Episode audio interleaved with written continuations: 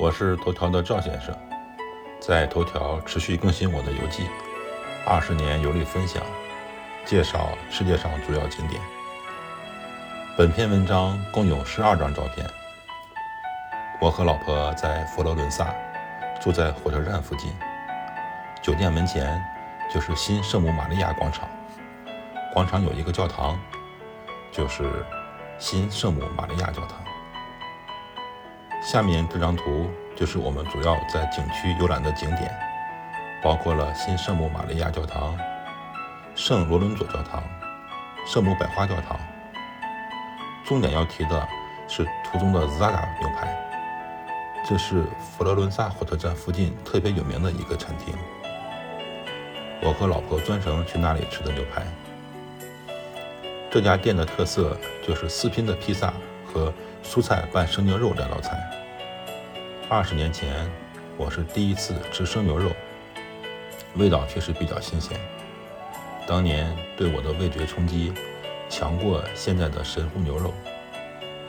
我现在吃牛排一般点三分熟，因为需要消耗大量的能量去消化生物中的蛋白质，所以。吃三分熟的牛排需要多喝水。下图就是新圣母玛利亚教堂的正面照。这座教堂之所以被称为新，是因为它建造在九世纪圣母祈祷所的地基上的。教堂建于一二七九年至一三五七年左右，内部哥德式辉煌的湿壁画是最吸引人的地方。尤其是马萨切欧的圣三位一体壁画。教堂最出名的是它的外立面，由文艺复兴的著名大师设计，是哥特式和文艺复兴时期建筑的独特结合。大教堂的正门是不开的，需从侧门进入。主教堂外是一片不大的花园，走廊的边上是墓碑。据说，美第奇家族最后一位继承人安娜·玛利亚·美第奇是一位非常伟大的女贵族。她临死之前留下遗言，将美第奇家族所有收藏品都留在佛罗伦萨，向公众开放展出。美第奇家族的财产就为佛罗伦萨的遗产保留到了现在。新圣母玛利亚大教堂就收藏了一批无价的艺术珍宝。都在测试的展厅里，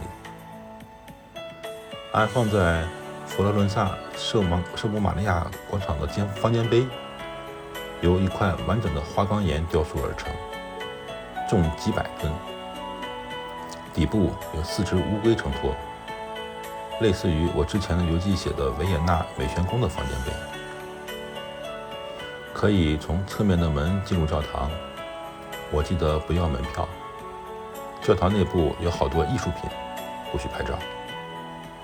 我和老婆在教堂内部浏览的时候，上楼过程中发现了一个特别奇怪的小门，是厕所的门，开在楼梯中部。因为楼梯比较陡，为了保护游客，楼梯安装了护栏。护栏会妨碍厕所门的开合。聪明的工人将楼梯护栏的一节截下来，固定在厕所门上。于是产生奇怪的景象：一打开厕所门，楼梯间侧面就会出现一个空荡荡的房间，楼梯扶手也丢失一截。新圣母玛利亚教堂的镇馆之宝叫做三圣一体，是一幅湿壁画。湿壁画有不易剥落、不易皲裂、色彩鲜明，而且保持长久的优点，更有肌肤的。特别细腻这种感觉，色彩层次丰富透明的特点，适于光泽焕发、色彩辉煌的描绘。什么是湿壁画呢？湿壁画是指一种优秀的壁画画法，先用耐久的熟石灰将燃料溶解于中，然后绘制在新粉刷的熟石灰泥壁上。也只如此绘制的整幅壁画。Fresco 是意大利语“新鲜”的意思，有时也被称作叫什么 buono fresco 或者 true fresco，以区别干壁画或者半湿壁画。因为后者在效果上与前者近似，在湿画法中，颜料由于湿墙壁的极细缝隙产生毛细管虹吸作用而被吸收，而且成为墙壁表面不可分割的一部分。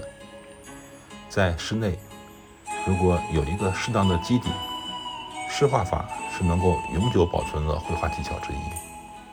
它的颜色非常稳定。不像因为其他人们以为的那样，颜色受到薄薄的石灰层的保护，而是因为它们是由惰性的化学颜料组成。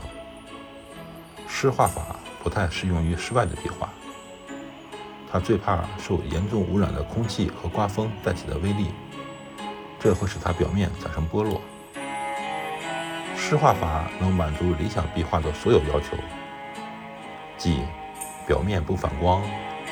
色彩效果明丽，尤其适合长期纪念性的要求，而且随着岁月的增长而愈显珍贵。